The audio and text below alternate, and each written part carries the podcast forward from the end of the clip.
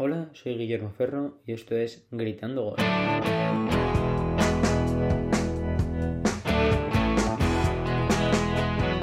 Hoy me encuentro yo aquí solo para repasar esta jornada número 18 de la Santander. No puedo estar con ninguno de mis compañeros por, eh, porque estamos ya de vacaciones y bueno, pues me ha tocado a mí hacer este repaso para contaros cómo ha sido esta jornada número 18. Esta jornada arrancaba con un Celta 3, Real Club Deportivo Español 1. Los del Chacho Coudet eh, volvían a conseguían romper una mala racha eh, como locales, se enfrentaban el segundo mejor, el segundo peor local, que era el Celta, contra el segundo peor visitante, el español. Y el Celta consiguió romper esa mala racha desde el principio del partido ya encarregando el partido, encarregando el resultado. Eh, Diego Aspas asistía a Santi Mina en el minuto 3 para que el Celta se adelantase en el marcador. Durante el resto de la primera parte, el Celta, ni Celta ni Español consiguieron eh, marcar más tantos, pero otra vez nada más salir al campo, pero esta vez en la segunda mitad, Iago Aspas volvió a intervenir, pero esta vez no para asistir, sino para marcar el gol en el minuto 2 de la segunda parte. En el minuto 47, el Celta de Vigo se ponía ya 2-0 contra el Real Club Deportivo Español. Así llegamos al minuto 82 en el que otra vez Diego Aspas abría un balón para Hugo Mayo que ponía un, un pase raso para que en dos toques Denis Suárez definiese y pusiese ya el 3-0 que sentenciaba el encuentro en el minuto en este minuto 82. Cuando ya parecía que todo iba a terminar con este 3-0, eh, Loren Morón consiguió maquillar un poco el marcador para el español con un auténtico golazo en el minuto 92, uno de los goles de la jornada. Eh, recogía el balón en el centro del campo y desde prácticamente el medio campo, encima escorado en banda, mm, marcaba batiendo a Matías Dituro que estaba adelantado y no pudo hacer nada para parar el, uno de los goles de la jornada sin duda alguna. Eh, aún así, el Celta se, llevó, se dejó los tres puntos en casa en un buen partido de los locales mm, que le sirve para, para quitarse esa mala sensación de estar como uno de los peores locales. El otro local que también ganó fue el Rayo Vallecano, que volvió a ganar, pero esta vez para él no es nada nuevo. El Rayo Vallecano es sin duda alguna eh, uno de los mejores locales, por no decir el mejor local de esta Liga Santander. Este Rayo Vallecano se impuso por 2 a 0 al, al Deportivo vez Ya en el minuto 19 se adelantaba en el marcador eh, por, por vía Sergi Guardiola que ponía el 1-0 para los de Andoni ahora. En esta misma primera parte eh, se marcaron todos los goles de la todos los goles de esta de este partido, ya que en un córner en el minuto 26 Alejandro Catena eh, puso el 2-0 que le serviría ya para llevarse los 3 puntos al, rayo.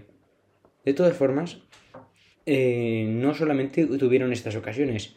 El Rayo Vallecano llegó a tirar 20 veces a puerta. Eso sí, solamente 5, perdón, 20 veces llegó a tirar, solamente 5 fueron a puerta. Más efectivo fue en cuanto a disparos a puerta el Alavés, que de 6 le lanzó 4 entre los 3 palos, pero ninguno sirvió para eh, asustar a este Rayo Vallecano que se sigue imponiendo y más aún en su casa a todos los rivales. El siguiente partido de esta jornada número 18 fue el Real Sociedad 1 Villarreal 3, un partido muy marcado por una acción que enturbió un poco el partido que fue la expulsión a Mikel Oyarzábal. La Real Sociedad empezó, empezaba adelantándose en el marcador con un auténtico golazo de Alexander Isaac en el minuto 32 eh, recogía el balón en un costado del área y tras un par de bicicletas definía al palo más alejado batiendo a Jerónimo Rulli. No tardó en responder el Villarreal que ya en el minuto 38, gracias a un cabezazo de Gerard Moreno, ponía el 1 a 1 en el marcador. Eh, un córner lanzado al primer palo que remataba eh, libre de prácticamente libre de marca Gerard Moreno, peinando el balón y marcando el 1 a 1, una jugada que se repetiría más adelante. En el minuto 49, como decimos, eh, fue expulsado Mikel Oyarzábal por una entrada muy agresiva, bastante fea sobre Jeremy Pino. El capitán de la Real Sociedad pues, se lanzaba en segada por detrás sin posibilidad de disputar el balón, estira la pierna y golpea con los tacos en el gemelo del joven extremo del Villarreal y eso le cuesta la roja directa a partir de ahí, bueno, a partir incluso del gol de Gerard Moreno, la Real nota, y pero más después de la expulsión, la Real nota la inferioridad y eso le sirve al Villarreal para aprovechar y ganar y llevarse el partido. Para ello, Gerard Moreno marcó en el minuto 68 ya en la segunda parte un gol bastante parecido, prácticamente idéntico al primero de los dos que marcó en este partido. Otro córner lanzado al primer palo que remataba el delantero del Villarreal peinando ese balón y batiendo a Alex Remiro. Y ya en el minuto 96, cuando parecía todo terminado, otra nueva contra del Villarreal ponía a Gerard Moreno eh, mano a mano con, con, con Alex Remiro, pero esta vez en vez de definir buscaba un pase atrás para que a puerta vacía Samu Chukwueze marcase el 1-3 final. Una Real Sociedad que se desinfla un poco, que lleva unas jornadas pues perdiendo esa ventaja tan tan agradable que tenía en la liga, que, eh, una Real Sociedad que hace no muchas jornadas estaba en primera posición y ahora mismo se, se encuentra en la sexta. Mientras tanto, un Villarreal que se que al contrario de estar en las de estar haciendo mucho en los puestos en la zona media, media baja incluso, 13, 14 por ahí a acabar ahora mismo noveno y con una buena proyección. El siguiente partido de esta jornada sería un Barça 3, Elche 2. Eh, el Barça vencía al Elche, pero sufriendo, realmente sufriendo. Empezaba el partido. Eh, empezaba el partido con un gol de Yutla. Ferran Yutla, eh, otro canterano que ha hecho debutar Xavi. Bueno, no un canterano, llegó un jugador joven del Barça, no canterano, porque ha llegado procedente del español este verano. Pero eh, al final, un jugador, otro jugador joven que ha hecho debutar eh, Xavi Hernández. En el minuto 16 y poco después, en el minuto 19, Gaby se inventaba un auténtico golazo para poner el 2 a 0. Recogía el balón en el centro del campo y se giraba sobre sí mismo recortaba y desde la frontal del área definía un disparo raso mm, que se convertía también en mm, no un gol tan espectacular como el que hemos mencionado antes de Loren, pero también un gran gol, uno de los más bonitos de esta jornada. El Barça parecía controlar el partido, parecía realmente estaba jugando bien, estaba teniendo el balón y tenía y estaba sacando un buen resultado, pero en la segunda parte en apenas un minuto el Elche le metió el miedo en el cuerpo a los de Xavi Hernández. Empezaba con un gol de Tete Morente. Eh, recibía el balón en un lateral eh, un poco escorado eh, dentro del área y definía con mucha potencia el jugador del Elche.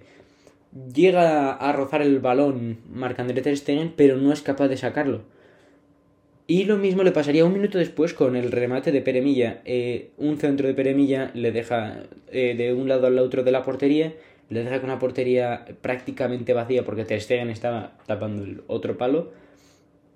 Y remata Peremilla, intenta sacarlo Ter Stegen, que incluso vuelve a llegar a tocar el balón otra vez, pero no lo suficiente y acaba, el balón termina entrando eh, de todas formas un Ter Stegen que se le está criticando que últimamente no está sacando todos los balones a los que nos tiene acostumbrado y sí que es cierto que pues quizá un Ter Stegen más en forma o de otra época podrían haber sacado alguno de estos balones pero realmente no son goles que se puedan yo en mi opinión no creo que se puedan achacar al portero. Sí que es cierto que quizá puede hacer algo más pero tampoco creo que la creo que sería más mérito de Ter Stegen el sacar esos balones que de mérito el no haberlos sacado. Y con toda la preocupación eh, para el Fútbol Club Barcelona que venía de no conseguir, venía de ser eliminado en Champions, no conseguir ganar ante Osasuna, eh, finalmente eh, consiguió consiguió ganar gracias a un gol en el minuto 85 de Nico. Otro canterano más que marcaba en este partido tres goles de tres canteranos. Bueno, quitando a Ferran, que no se puede considerar canterano, pero es un jugador joven que acaba de debutar este año. Pues son estos los jóvenes los que sacan los tres puntos para que el Barça mm, no se descuelgue aún más en esta clasificación. Uno de los partidos de la jornada sería el siguiente partido, el Sevilla 2, Atlético de Madrid 1. El Sevilla conseguía imponerse en su casa al Atlético de Madrid del Cholo Simeone, empezando con el minuto 7 con un gol de Iván Rakitic, un auténtico golazo. Eh, el croata recogía el balón bastante lejos de la portería y sin ningún tipo de duda se, se perfila, dispara desde muy lejos y pone el balón en la misma escuadra. Imposible para Jan Black. Un auténtico golazo de, Iván Rakitic, como decía, que contrarrestó el Atlético de Madrid en un córner con un cabezazo de Felipe en el minuto 33. Eh, Felipe ponía ahí el 1-1 en el marcador y fue el resultado con el que eh, se fue el partido a los minutos finales del encuentro. No parecía que, que se fuese a mover mucho más el marcador, no parecía que... O sea, todo indicaba aquí va a poder ser un empate, pero en el minuto 88 Lucas Ocampos tras un remate eh, al larguero de Delaney, recoge el balón en, la frontal del área pequeña y con una volea bate a Jano Black por su propio palo. Un disparo muy potente y muy cercano que no es capaz de sacar el serbio. El, perdón, el esloveno. Eh, lo en el, a Black le está pasando también lo mismo que a Ter Stegen. Muchos aficionados mm, le critican el que en otras épocas Oblak sacaba auténticos milagros, pero en esta le ha marcado dos goles que uno por su palo y el otro bueno, también por su palo, pero desde muy lejos. Y claro, mm, da a pensar que igual no está la culpa de que el Atlético de Madrid está ahora mismo en la quinta posición. Hay gente que podría incluso eh, echársela al portero, pero lo mismo que con Ter Stegen yo opino que tiene que no es que sería más mérito suyo haber sacado esos dos balones que de mérito por no haberlo hecho. De todas formas, el Atlético de Madrid, incluso aún siendo el minuto 88, el minuto en el que Lucas Ocampos ponía el 2 a 1, no se dio por vencido y tuvo una que prácticamente que casi casi les da ese empate un disparo de Joe Félix desde un lateral desde el lateral lo que parecía ser un centro al área se fue envenenando y golpeó en el larguero en el añadido pero ya no pudo hacer nada más el Atlético y se fue con una derrota del campo del Sevilla otros dos partidos destacados de la jornada fue el Granada 4, Real Club Deportivo Mallorca 1. El Granada de. El Granada se imponía al equipo balear por 4 goles a 1. Tres de ellos los marcaría Jorge Molina, que a sus 39 años, que cumplirá 40 el año que viene, se convierte en el jugador más veterano en marcar un hat-trick en la Liga Santander. El propio Jorge Molina era quien abría el marcador, definiendo al primer palo ante Manolo Reina en el minuto 20, a lo que respondió rápidamente el Real Club Deportivo Mallorca con un centro lateral de Jaume Costa que remataba de cabeza a Dani Rodríguez para poner el empate en el marcador con el que se irían al descanso. Después, en el minuto 61, otra vez Jorge Molina recogería un balón dentro del área que definiría muy bien, eh, disparando eh, fuerte pero con mucha precisión para poner el 2 a 1.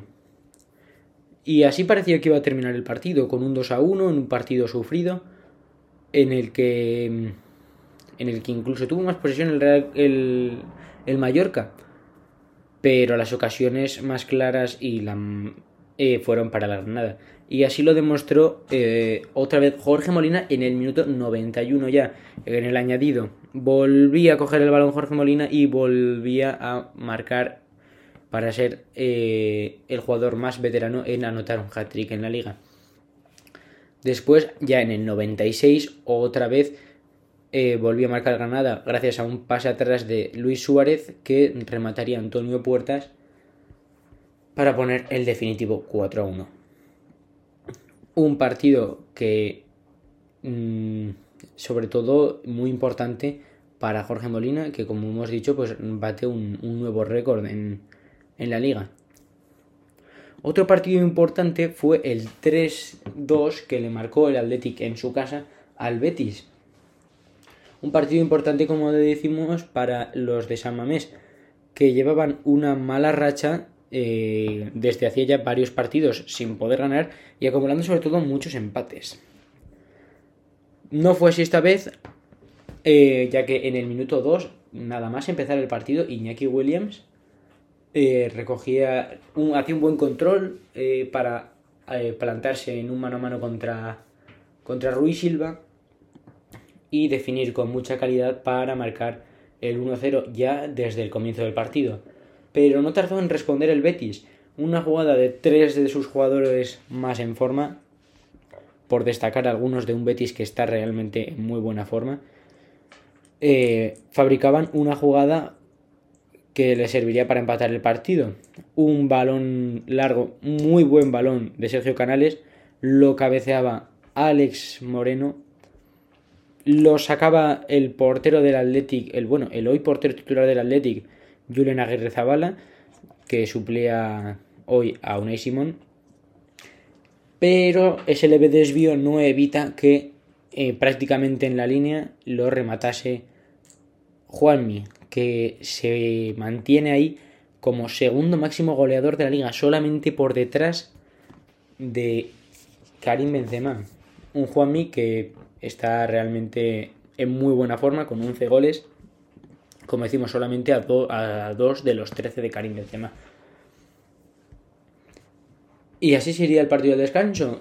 Incluso después del descanso, el Betis parecería haber reaccionado y marcaría un gol Nabil Fekir, un tiro muy potente, aunque algo centrado, pero que le sirve para poner el 1 a 2 en el marcador. Un 1 a 2 al que 20 minutos más tarde, en el minuto 72, respondió Iñaki Williams con un auténtico golazo, una barbaridad. Eh, un disparo que parecía estar sin ángulo prácticamente, muy escorado encima con su pierna menos hábil pero Iñaki Williams inventa un zapatazo a la escuadra que no puede sacar Ruiz Silva. Eh, un auténtico golazo del delantero del Athletic. Y así se iría el partido hasta la recta final, en cuando Oscar de Marcos recogería un balón eh, que conducía un compañero en la frontal del área para definir al palo más alejado eh, y poner el definitivo 3 a 2 en el marcador para que los tres puntos se quedasen en San Mamés. De esta forma el Athletic eh, se vuelve a encontrar con la victoria, se que mantiene ahí en esa zona media, eh, décimo, y al Betis no le influye demasiado, se mantiene tercero, eh, pero le corta esa buena racha que llevaba el equipo de Manuel Pellegrini, reciente renovado hasta 2025. El siguiente partido sería el Getafe 1, Osasuna 0, un partido sin mucha sin demasiadas ocasiones o por lo menos no demasiado claras, aunque aunque sí que tuvieron que intervenir ambos porteros. Empezó teniendo que intervenir eh, David Soria, el portero del Getafe, eh, con, un gran con dos grandes disparos desde bastante lejos de dos jugadores de Osasuna. El primero de Rubén García, que lo sacaba, que era, iba muy potente, pero tan, quizá algo, algo centrado, y lo conseguía sacar y atrapar en dos tiempos. Y el siguiente de Manu Sánchez, que este iba mejor direccionado y lo despeja muy bien el portero del Getafe. Eh, después ya en la segunda parte sería Sergio Real que se tendría que emplear más eh, sacando un par de disparos también bastante bastante peligrosos, sobre todo uno de Sandro que tiene que echar la mano abajo el portero de Osasuna para evitar el gol y le y parecía que con estas dos actuaciones de con estas actuaciones de los dos porteros todo apuntaba que el partido terminaría en un 0-0, un partido en el que ninguno de los dos equipos parecía capaz de resolver y en el que las pocas que había las sacaban con bastante seguridad eh, los guardametas. Pero en el minuto 93 eh, cambiaría esto ya gracias a un muy buen centro de Damián Suárez desde, desde la banda, que se impondría, al que se impondría Darío Poveda, para, que había entrado en la segunda parte, para rematar el balón y poner el 1-0 en el añadido que le daba los tres puntos al Getafe y no solamente eso, sino que le permitía salir del descenso. Gracias a ese gol de Daría Poveda, el Getafe, que llevaba varias jornadas metido en la zona roja, consigue salir de esos puestos de descenso. Después, eh, por uno que salía de la zona de descenso, vamos al partido de otro que entraba, el Cádiz, que empató 0 en casa del Real Madrid. Un Real Madrid 0, Cádiz 0, en el que hay que destacar sobre todo la gran actuación defensiva del equipo de Álvaro Cervera.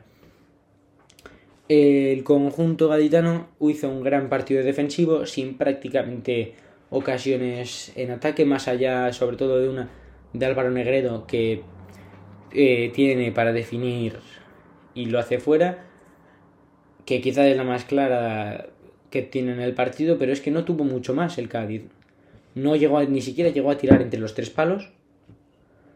Pero lo que hay que destacar sobre todo es esa actuación, esa gran actuación defensiva de todo el equipo y sobre todo también del portero de Conan Ledesma, que sacó absolutamente todo. Los nueve disparos a puerta que hizo el Real Madrid no entró ninguno y a pesar de ese aplastante 83% de la posesión del equipo blanco, el, el Cádiz resistió y consiguió llevarse un punto del Bernabéu. Un partido también marcado por la vuelta a, los 11 a los de, de Eden Hazard. El belga empezó como titular en este partido y aunque no hizo tampoco un mal partido, sí que se sí que aunque tampoco se esperaba realmente otra cosa, pues se le notó un poco el, tiempo de baja. Y el último partido de esta jornada número 18 sería el Levante 3, Valencia 4. 7 goles se marcaron en el, ciudad, en el Ciudad de Valencia en un auténtico partidazo que parecía, al principio realmente parecía que se iban a llevar los locales. Empezaba el partido con un gol de José Campaña en el minuto 21, un gol que venía tras fallar un penalti. El jugador del Levante eh, lanzó el penalti que a, a, su izquierda un disparo raso, bueno, a, casi o a media altura, que sacó el portero del Valencia, Jasper Silesen, pero el rechace le cae encima a José Campaña que definió por el centro y no pudo sacarla el portero holandés. Muy poco después, en el minuto 24, tres minutos más tarde, Roger Martí se plantó otra vez solo contra el portero del Valencia y con mucha calma, incluso le da tiempo a controlar, definió, aunque también está a punto de sacar la valla que se tira por detrás del portero para sacar el balón. Sin embargo, no consiguió hacerlo y ponía el 2 a 0 para el Levante. Encarrilaba mucho el partido. El Valencia parecía dormido. Dos goles en tres minutos. Pero al filo del descanso, Gonzalo Guedes eh, marcaba un auténtico golazo. Recogía el balón en la frontal del área.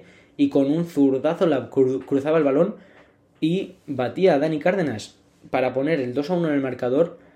Y mandar el partido al descanso con algo más de confianza para los de Bordalás una confianza que se transformó en gol gracias al penalti que cometió Rubén Bezo y que, y que transformó Carlos Soler, el especialista del Valencia.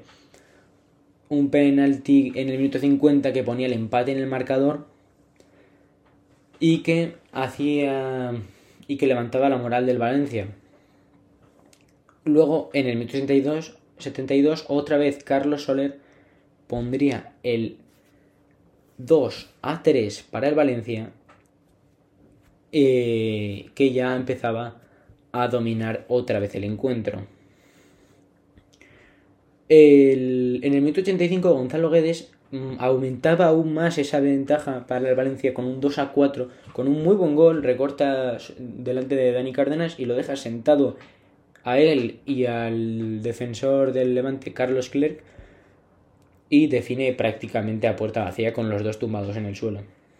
Un gran gol de Gonzalo Guedes que parecía que solamente servía para mm, dejar un marcador más abultado, pero realmente le hizo falta al Valencia, ya que en el 91 Enis Bardi se encontraba un balón eh, en el, dentro del área y batía a Jasper Zilesen para poner el 3 a 4. No le sirvió de mucho, ya que en el añadido eh, del, eh, ya que fue en el añadido y el Valencia resistió los minutos que quedaban, pero le hizo al Valencia necesitar ese último gol de Gonzalo Guedes. Luego más, más tarde Roberto Soldado y Uros Rasic fueron expulsados en el 95 para poner fin a este derby valenciano que cerraba la jornada número 18 de la Liga Santander. Y bueno, esto ha sido todo, este ha sido el repaso de la jornada número 18 de la liga. Espero que os haya gustado y que os haya informado de todo lo que haya todo lo que ha sucedido en esta última jornada. Nos vemos en el próximo podcast y feliz Navidad a todos. Adiós.